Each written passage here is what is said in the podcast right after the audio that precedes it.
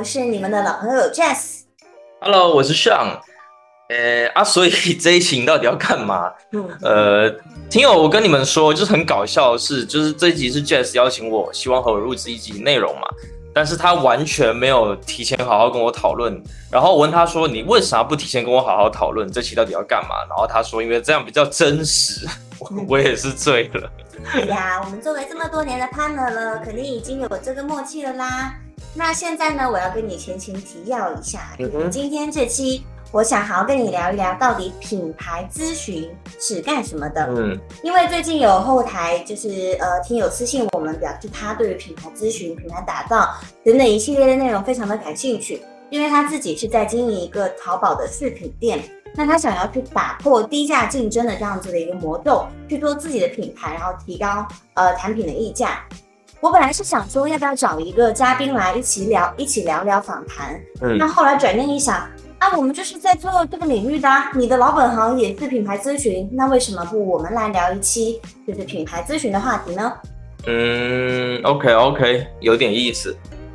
所以，我们现在就要来好好的说一说，到底给初创品牌做咨询是在做什么？好啊，好啊。那我首先先反问你好了，就是你觉得什么是做品牌？呃，我先抛砖引玉一下好了，因为品牌打造的话是上的专业领域，那我更多从事的是在营销和传播这块的工作。我觉得呢，品牌它可以上升到一种价值观、一种文化，比如说狼性文化，那它也可以沉淀为是一种资产，也可以具象到一款具体的产品身上，比如说最近上市的 iPhone 十五，嗯那品牌它在不同的产品周期跟是呃公司发展的不同阶段，它都有着不一样的价值跟意义。OK OK，就是你刚刚其实是主要以品牌的就是不同的生命周期的一些传播，嗯，对吧？然后去讲，比如说品牌上市的时候该做什么。你刚刚也提到了，就是最近其实不止 iPhone 有上市啊，其实华为不是也准备上市一款五 G 的产品嘛？嗯对，所以其实他们在前期都做了非常多的公关的工作，对，就是一定的，我们刷短视频各方面都看得到。对，那做品牌跟做营销传播本身可能还是不太一样，虽然他们可以形成综效，嗯，对。那我这边就是去讲，呃，做品牌这件事儿吧，就是在我来说啊，我个人对做品牌定义就是，呃，你得把一个抽象的念想化身为能够造福人类的实际产出，嗯哼，以这个为前提下，被你的用户更好的识别出来，并且更好的记住。最重要的是，它得成瘾。对，呃，当然想要做到这样的话，其实并不容易啦，因为前期确实也需要投入大量的精神力和体力去想清楚、去思考明白，你到底想要把你的品牌做成什么样子。那我们今天来做一个比较有意思的形式哦，就是接下来我的话会以甲方的角度去问你一些问题，就做一次你的甲方爸爸。OK OK，那所以就是第一个问题哦，诶，我们为什么要做品牌呢？就我作为一个中小的企业主，嗯我可以盈利就好了啊，我为什么要去做一件这么复杂的事情，去给自己增加负担呢？呃，这个问题其实问的很好，很多的中小企业老板或是一些新创公司的老板，如果说来找我聊这件事情的话，我其实都不会直接让他们做品牌，嗯我反而会去跟他们聊说，就是就是他们现在的目标到底是什么。嗯，如果说我只是希望说能够做一门生意，嗯对吧？？做个生意，做个买卖，对，然后我想要快速的去挣到一波快钱，嗯那我觉得做品牌这件事情可能不是最佳选择，因为做品牌是一个长线的战役，嗯对，它不太像是说，哎，你看准了一个市场，比如说，就是可能呃，举一个可能不是那么好的例子啊，就是在就是疫情那三年，那有一些工厂，它其实很快就知道说我得做很多，比如说杀菌的洗手液，嗯，对？吧？然后或是做口罩，嗯，对，或是我要做一些跟比如说那种防护服啊等等这一种，他们就是很快的识别到了一个市场会有一个大量的机会出现，然后就很快的去量产很多产品，嗯，然后去做买卖，就是把它卖给他的，不管是直接卖到他的终端，或是卖的卖给他的这个中下游渠道，嗯都行，反正只要有人比我生产价格再高一些的这样的一个价格去把我的产品给收了，嗯我赚到钱了就行了。对，那这种的话，你可能不用考虑说我一定得做一个什么样的品牌。嗯，对，但是如果说你希望的是去做一个，就是说在未来可以给你持续带来价值的一件事情，嗯，然后这个事情它可能是你不一定想着说我要短期见效，我是希望说我看好某一个市场的中长期的发展，我希望在这个市场里面我能够倒吃甘蔗，嗯，我前期多投入一点时间，然后把一些事情做好，后面慢慢慢慢的我会越来越有积累。对我是一个比较长期主义，那可能做品牌就是你需要考虑的一件事情。那为什么就是我感觉做品牌这件事情非常复杂呢？嗯，这么说吧，就是一件事情，它如果很简单的话，就没有门槛；没有门槛的话，就没有价值。对，就是呃，做品牌它前期很复杂，如果你好好的去做的话，后期可以给你带来很多好处。就是我觉得最起码的事情是，它可以避免做白工，因为比如说啊，就是品牌前期需要做非常多的调研嘛，然后要制定一整套完善的经营方案。前后的话，我觉得少说啦，少说差不多也得两到三个月。嗯，对你得要深度的去接触你的潜在客户，观察你的竞争对手，还得时不时的去感受市场给你的信号。嗯就是你要结合自身的优势和外部的市场情况，不管是由内而外的去探索，或是由外向内的去发掘，你都得找出你品牌未来三到五年的道路，对吧？并且就是说，它可以在你资源有限，因为大部分的人都是资源有限，嗯，对，但是你一定会面临众多选择，对，在这样的情况下，到底你要去走哪一条路，就是你前期你做多少功课，在那个时候，在那个 moment 就可以给你减少多少的犹豫。那我总结一下，其实就是说，我们用大概两到三个月的准备时间，然后去摸清楚这个品牌它未来三到五年所要走的路跟方向。嗯，对的，对的，就你你不觉得这样子还蛮值得吗？就是你好好对啊，把把前面三个月好好利用好，你后面可以走好几年了。做品牌这件事情，品牌方他自己不能去做吗？呃，OK，其实不是不能做，但是要看是什么样的品牌方嘛。因为如果说是大型成熟的品牌，它本身自己就有一个完整的市场团队、品牌团队，然后它在这个行业里面也耕耘的足够久，对吧？它有很多数据的积累，然后它形成了一个自己独特的企业文化，能够鼓励创新，对吧？那当然可以自己做很多事情，对，所以我才会说的是说，我们主要的定位是在做初创品牌。嗯，的咨询工作室嘛。然后，呃，我我觉得是这样啦，就是因为，呃，很多事情，比如说以初创的团队来说，为什么会需要一个感觉一个外部的咨询团队去协助嘛，去一块儿去做这件事情？呃，我个人觉得它会有两个好处，嗯嗯，对，呃，这个也是很多就是老板会在跟我聊的事情，就是哎，世涵啊，因为到底我们需不需要找一个外部的团队，或者说我们如果找找你们这边过来的话，可以怎么样的一块去合作？嗯，首先的话就是会会多一个叫做 out outsider，嗯哼，对，就是会有一个在局外的人，然后很多事情他就可以跳脱出框架，嗯，对，呃，因为有的时候就是因为你在这个行业待太久，你会掉入一个所谓的经验陷阱。嗯对，就是你会变成说直线思考，很多事情会被你排除在外，你会直觉的觉得说 A 到 B 到 C 这样是对的。嗯对，那这样子不是说不好，以一些经验来说，可能可以帮你避坑。对，但是换一个角度去思考，它有可能会断送掉很多，就是能够跳脱固有思维的创新空间。那为什么有一些就是呃品牌，它不是被同类的竞争者杀掉的，而是被可能新的新开创的一个品类干掉的的原因？对对，所以有的时候如果说有一两个 outsider 可以进来的话，嗯呃，不能说他们外行，而是说他们有时候就没有被限制住嘛，嗯就是他们不会被一些经验给左右，他们会提出很多可能很新的东西。嗯那我觉得很多时候我们想要创造一个新东西的时候，本来就是先做加法。对对，就是你先提出很多个可能性，对吧？然后再慢慢的去把根本不可能达到的去删掉，嗯有一些可能未来能达到你保留，现在能做的先做嗯。对，但是如果说完全没有这些 outsider 的话，很可能你在一开始加法的时候就加不上去。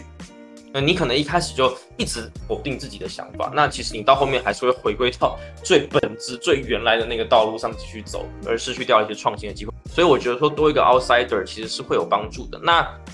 另外还有一个事情是说，因为像我们这样子的品牌咨询的一个工作室，我们在做的事情就是一件事儿，就是研究好怎么做品牌。嗯对，我们可能不像就是像甲方爸爸，他有很多的事情要做嘛，就他又要去看工厂，对吧？又要去可能做一些市场的东西，然后可能还要做很多其他的就是过去的业务线上面的很多遇到的很多问题，发求发展求生存。那他真正能够腾出手来去创造一个新品牌，时间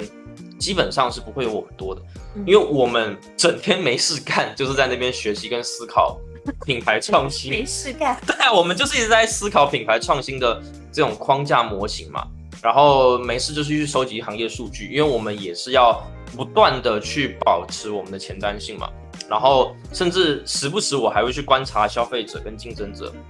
就我我举个比较极端的例子，就是连我自己，我觉得这可能是一种职业病吧，但是 这也没有办法。就是有时候我自己作为普通消费者去买东西的时候，我也闲不下来。嗯，就是我会不断切换自己的脑袋去想说，哎，就是比如说我路过一个广告牌，我会去思考说，为什么这个品牌会把这样的信息以这种形式在这个地方展现出来？OK，然后我就一个人站在广告牌前面，就是看很久。对，下来应聘，那 我觉得就很好笑，就是就是我会在那边看，然后就是可能，即便说它是一个早高峰或晚高峰，我还是会一个人站在那边一直看，然后就是如果我当下能想明白，我就会走嘛。嗯。但如果想不明白，我会把它拍个照。嗯。对，或者说我会，我可能会记录一下当下的一些情况，然后回过头来再去思考。那有的时候可能我看一两张看不明白，但是我连续看到。好多次，嗯，那我可能就会形成一种印象，或者说会有一个自己的逻辑思维会出来，甚至我这样子一直去收集之后，我会发现说，哦，某一个品牌，它固定都会找什么类型的人代言人，或者说以什么样的形式，在什么地方展现出它的广告，就它会有一套打法可以出来，但是这件事情它可能并不是。就是我们现在所谓的这个甲方爸爸们，整天可以没事干就在做的事情。对对对，所以我觉得说就是两个，我刚刚提到，一个是说有个 outsider 可以帮助你做所谓的脑爆，对；另外一个就是说我们是专职在做这个事情，所以我们可以把这件事情做得更有效率。嗯，对，可能不一定说一定是最好或怎么样，但是至少它是有效率的。我们尽量在用比较短的时间内，然后呢可以有效率且有效的去把品牌前期。应该做的工作去做好，嗯，对，这就是我觉得可能我们作为一个外部的咨询工作室可以去做的事情。那我现在要不反问你一下吧，就是你可以回顾一下，因为其实我们以前也做了很多就是品牌相关的工作，嗯，对，那你其实可以回顾一下，就是之前比如说有有个 case 进来的时候，嗯，我是怎么 push 你们的吗？哎，刚做甲方爸爸没几分钟。来拿我们最近就是做的农产品的 case 来说好了，就我们其实，在前期的时候的话，要研究可能十几万笔的这样子的一个数据，那它其中的话有一些是通过我们问卷调查得到了一手调研信息，也有一些是呃第三方的呃一些数据平台，或者说我们二手拿到的一些研报啊这些资讯的采集。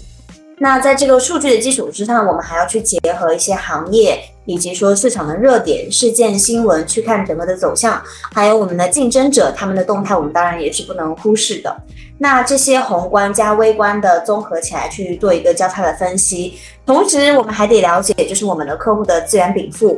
他们有什么能够去做的，然后自己的资源优势在哪里。最终才能够就是呃探索出来一套符合这个品牌他们现有阶段的这样子的一个打法去交付给客户。所以说，老板给的工作量是真的挺大的哦。但我我一直强调，我不是什么你们的老板，我们都是 partner。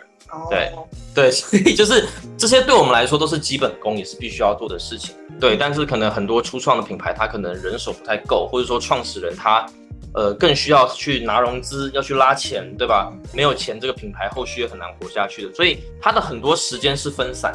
可是我们可以就专注只做一件事情，就是帮我们的客户去把必要的信息都收集来，然后我们好好的去思考，去好好的打磨，说咱们这个新品牌到底该怎么做。嗯，对，其实我觉得比较经典的，我我常常还是觉得说，就是我们的算是呃起家的第一个大 case，就是做宠物想的这个行业。嗯，就是当时我们就做了很多巨细靡遗的事情。对，呃，比如说我们当时在深圳嘛，那我们会去，比如说像深圳有那种宠物一条街，在南山福田区都会有，我们会去那边观察。比如说我们会进到宠物店去看货架上的陈列，看价格，看店员都在推销什么。对吧？然后看顾客的反应，他拿什么，他看什么，他讨论什么，他问店员，他问了什么？呃，这些是最直接的观察。那当然，我们还会走进像宠物的洗护店，我们会看说是哪些宠物都会被带来洗，这一定是有差异的。然后会看店员怎么洗，用什么洗，对，这些都是可以有很多一手洞察的地方。那当然，这些可能是线下的一些我们看到的情况嘛，就叫做观察坊，对吧？那我们还会到线上。因为线上毕竟汇聚了大量的用户的数据，对吧？他的行为数据，最直接的行为数据就是电商嘛，因为你有购买，对吧？所以我们会在电商上面去扒数据，可能就是大几十万笔去分析它的价格啊，有什么样的品类啊，对吧？品相啊，产品数据，甚至连评论我们都会拿来去好好的看一看。对，那除此之外呢？我们针对说我们想要去设计的这个新的产品跟新的品牌，我们还会去做一手的用户调研，有点像是去做它的这个最小产品测试，对，类似这样的一个概念，去呃去一手的用户调研，比如说我们可能会调研了就是呃上千人，我们会做问卷，对吧？做访谈，就是会做很多，真的是很细致的工作，对，虽然是很辛苦，但是也因为这样。呃，所以我们能够看到这个行业的本质，就是我还是觉得，就是做很多事情都要先想清楚，去看到它的本质之后，我们再去做，嗯，对，才不会说等到你做了一阵子之后，回过头来看，其实你没有看清楚，你会发现说你必须要推翻以前你自己的很多作为，那那件事情是非常痛苦。怎么叫做看本质？其实我们日常有好多这种商业的的这种现象，是我们可以拿来思考的。就那我举几个例子问问你吧，假装你现在在面试嘛。就是比如说啦，我觉得听友也可以一块思考。比如说我刚刚提到宠物行业嘛，那呃，宠物主他自己给宠物洗澡和拿去宠物美容店洗澡。这两者的用户心态有什么样的区别？对我们品牌方来说意味着什么？这个就可以思考很多东西。那还有比如说，我们其实呃前几天才在跟一个就是做户外的这样子登山、徒步、健行。攀岩这样的一个户外活动服务的一个创始人，我们才录了一期播客，这个之后会放出来哦。那我也想问大家，就是户外活动服务，它服务的本质是什么？是给你更好的装备吗？是给你培训吗？还是有别的呢？以及，就最简单的例子，现在电商这么的发达，为什么很多品牌仍不会全面的线上化？原因是什么？对吧？还有就是。呃，可能在前一两年闹得沸沸扬扬的瑞幸咖啡，对吧？瑞幸咖啡它真的上了好多版面，它为什么要用这么低的价格？他既然要做品牌的话，他不知道品牌的价格是不能够随便压的这么低的吗？以及为什么他要在这个情况下还不断的上新？他到底要做什么，对吧？那很多人会把星巴克拿来跟瑞幸比较嘛，对吧？很多人说瑞幸是中国版的星巴克。但我就想要问说，为什么星巴克它最初不提供外卖服务，对吧？大家都觉得说外卖是必需品的时候，为什么星巴克最初还坚持 no？你就是得过的过来到我的店里面去喝咖啡，以及说 OK，他后来提供了外送的外卖的服务，那为什么不是简单粗暴的上美团就行了？为什么他还要搞很多什么八块？然后那还有还有就是呃，大家。平常一定在电梯里面啊，不管是写字楼对吧，或者自己家里这个小区的电梯里，明明网络这么的不顺畅，环境可能又不是太好，但是总能看到品牌主投放广告，它放在那边有什么样的意义吗？能带来什么样的价值吗？呃，前一阵子这个应该是 LV 嘛，这一个奢侈品品牌，嗯哼，它推出了就是中产阶级也能买得起的提袋。有替代，对，这这个原因是什么呢？它为什么这样搞呢？不是都说，就是当很多产品都在降价的时候，奢侈品品牌反而提高产品价格了吗？那为什么他还要出这样子的一个提代呢？他这么做难道不会侵蚀到他真正核心用户的利益吗？以及为什么有的 A P P 它不花钱都可以有几百万的用户。比如说我们前阵子发布的那个讯记，嗯哼，对吧？我们跟讯记的创始人也聊过，就为什么他的这个 APP，他前期他也没有做所谓的付费广告，可是他的用户的注册的数量很多，此外付费率也很高。但为什么有些 APP 它即便上市了，都不一定能盈利，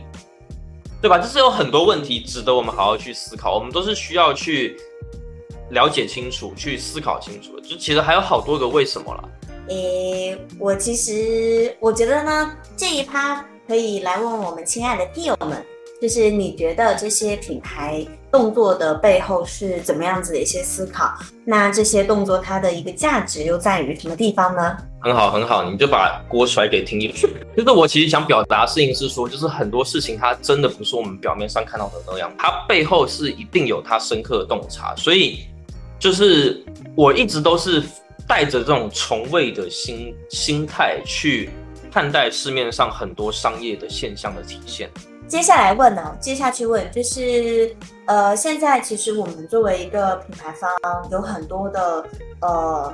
不管是管理层还是说就是呃下面的一些同事，他们其实都是有意识或者说有动力，想要去把自己的呃品牌和公司经营好的，但是在品牌之路上还是会有非常多的坑，而且有些是大坑。那可以就是请上来聊一聊，就哪一些是比较普遍的坑吗？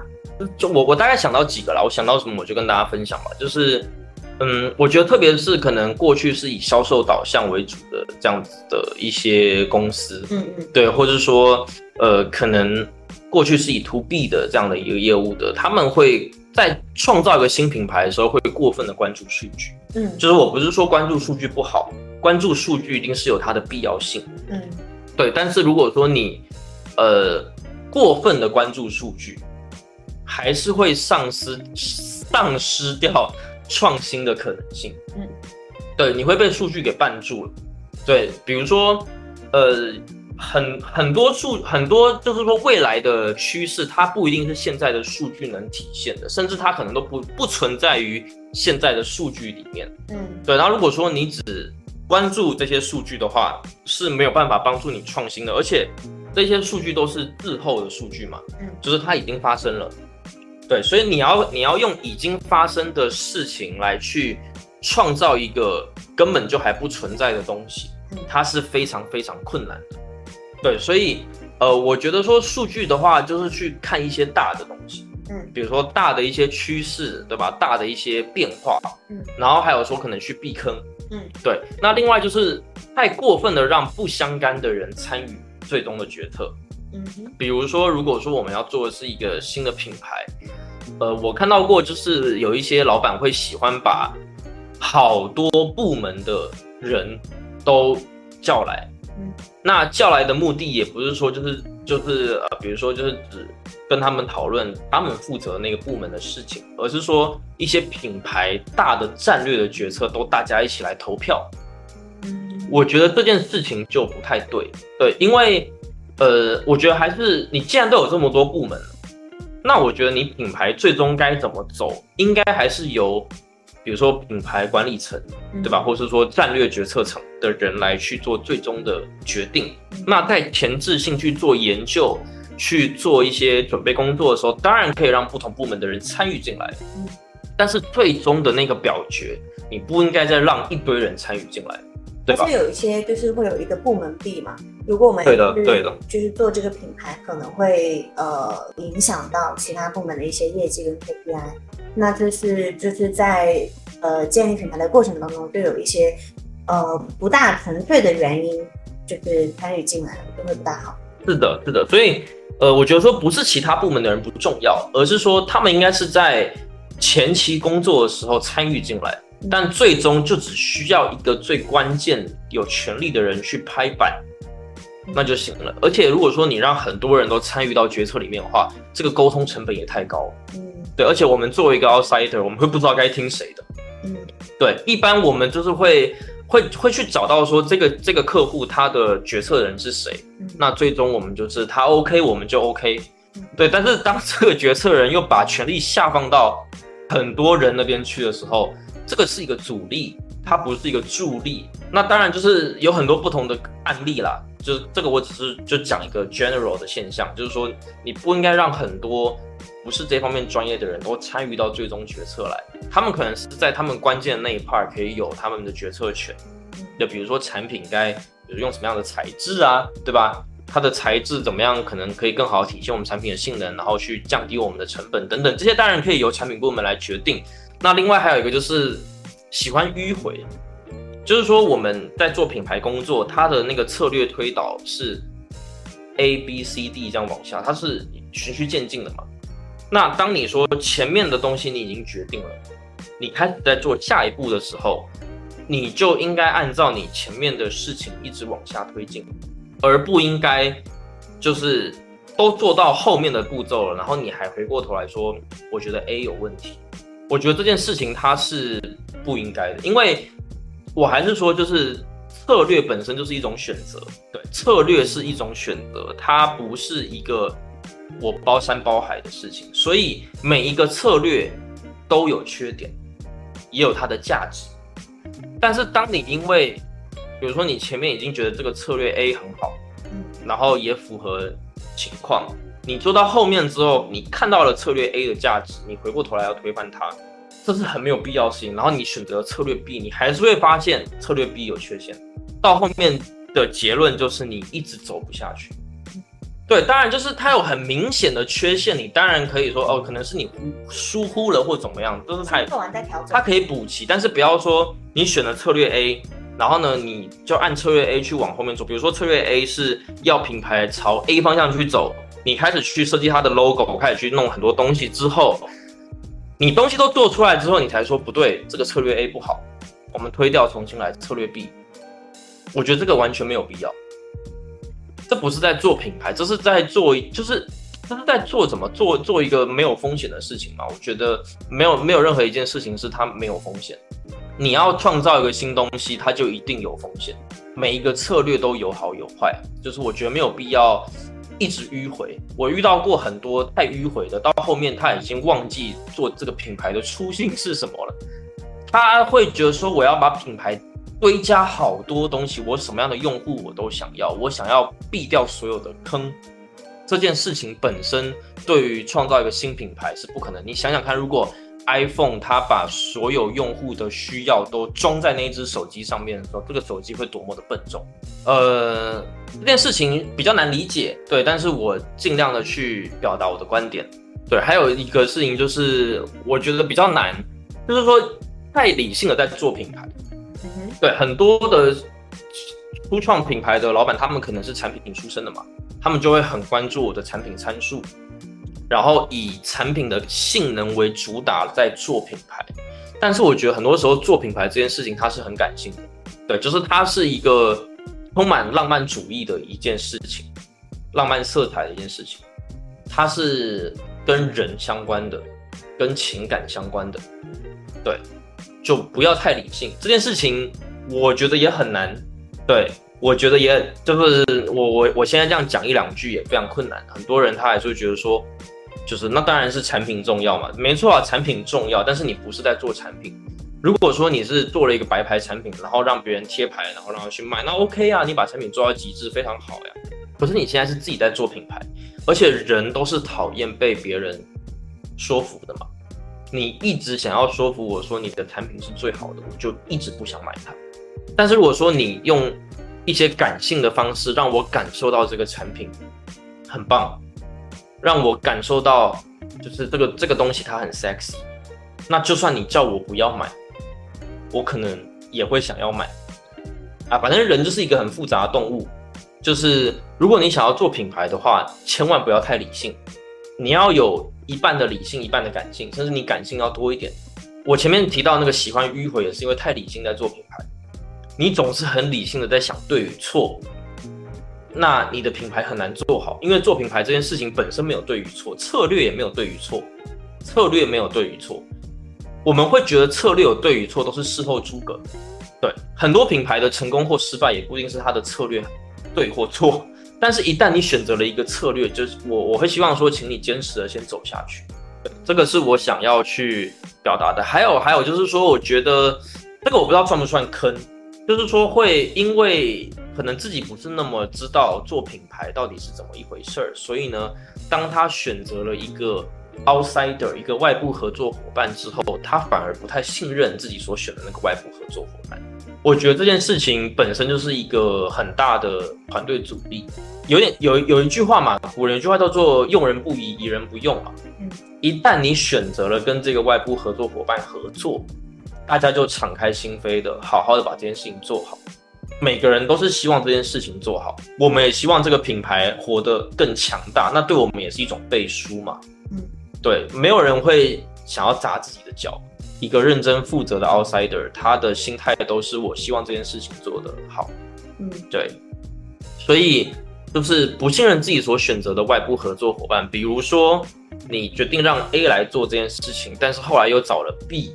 来推翻 A，甚至让 A、B 有个 battle，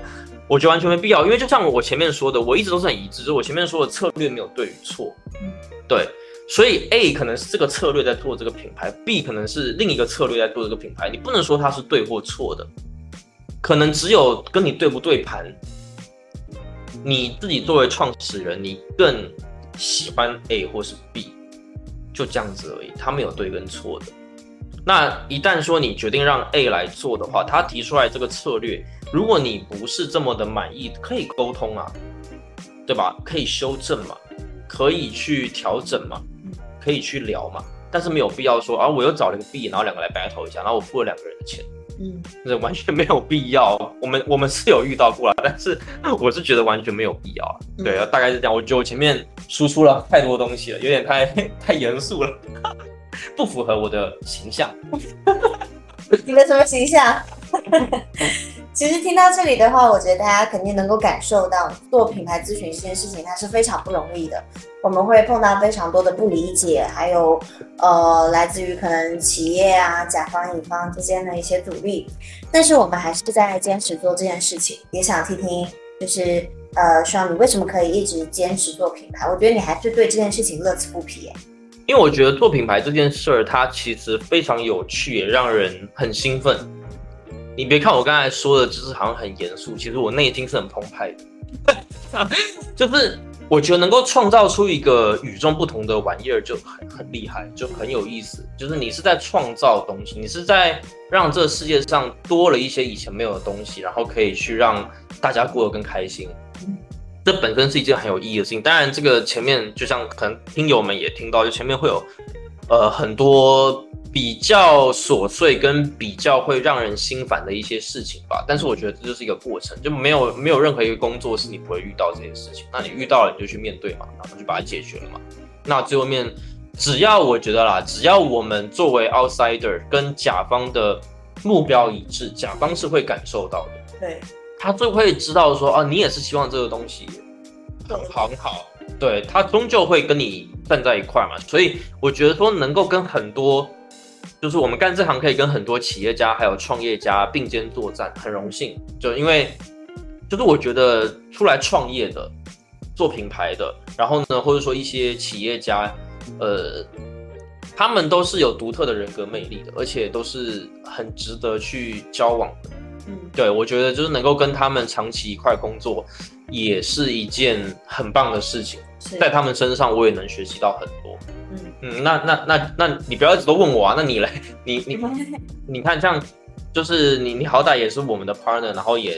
对吧？就是跟着我们一起这样子，就是也做了很多 case 嘛，然后又一起，现在我们要开了这档播客，对吧？那那你呢？你做品牌这件事情对你来说什么样的意义吗？嗯，我觉得一个品牌或者说一个好的品牌，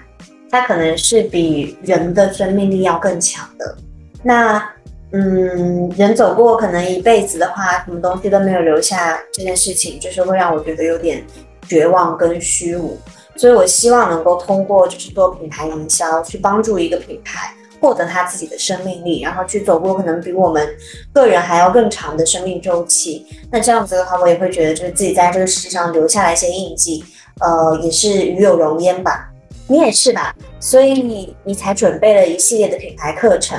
这也是就是想以另外一种方式去去帮助品牌成长和生存，对吧？我在准备什么都被你发现了吗？我我本来是没有打算那么快，就是讲讲这个，就是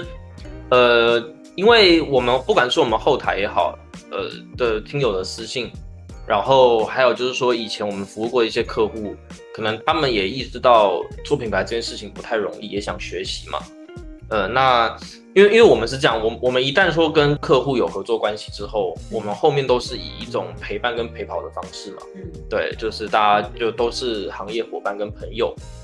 对，那他们也会一直问我说，哎哎，世涵啊，你有没有一些比较系统的品牌的一些课程的推荐啊等等，我们也想要学这样，对，所以。我我当然也看过市面上很多不同的课程，因为我自己就是干这一行，我都会去看说别的老师现在都在讲什么呀，有没有可能我自己已经落伍了，对吧？去看一看。对，那呃，我觉得很多课它不是不好，但是可能就是说它必须得是你在不同的知识储备下，你去看这样的课程，或者说你你企业遇到不同的问题，你去看到对的课程，它才有意义嘛。对，所以就是我我结合了，毕竟我们是做初创品牌相关的咨询，所以我结合了初创品牌，呃，可能这些品牌主会遇到的问题，还有说，如果说是你自己想要做品牌，也是属于初创品牌的一种嘛，个人想要做品牌，嗯，他遇到的一些问题，就是我最近是有考虑说要不要做一个比较呃入门的这种品牌打造这样的一个课程啊。对，其实我觉得把它叫做课程也不是太贴切，就是我我会希望说是一种比较深度的交流，我把我看到的一些情况，我的一些思考，然后以分享的形式，对，然后跟屏幕前的伙伴，对，跟耳机前的伙伴去交流，对。但至于说，就是就像我刚刚说，我本来没有打算就是跟大家去讲这个，但是就是变成说这个课程它什么时候出，其实暂时也没有档期。对，可能等哪一天上架了，我们会不经意的跟听友听友们去说这件事情。但你很快啦，人家在敲了。如果如果真的听友们有比较想要听的话，我会尽量加快的。对，然后呃，但另外我们我我还想说，就是如果说有听友们就是希望可以跟我们一块合作去造一个品牌的话，这也是完全欢迎的。对，就是不管你是想要把家里的好的产品变成市面上能够售卖的品牌。还是说已经有自己的品牌，希望能策划一场好的营销活动，就反正只要是涉及到品牌营销相关的脑力活、脑力活儿，对吧？都欢迎来找我们聊一聊。对，那呃，可以到这个 show notes 上面去看一下，就是我们的这个呃播客的节目下方的说明栏，对，那里会有我们的联系方式，还有我们希望听友们提供的信息，可以帮助我们更好的了解你们。就我们的理想跟念想啊，我们做这样的工作室，做这个播客，是说我们希望可以帮助一百个初创品牌，就是活得更好，活出自信，嗯，对，然后去造福人类，对，这是我们最大的念想。那我们今天的闲聊就先到这里啦，我们下期再见。如果喜欢这种形式的访谈的话，也请在就是我们的评论区告诉我们哦，或者有其他有意思的意见的话，也欢迎大家提出。拜拜拜拜拜拜。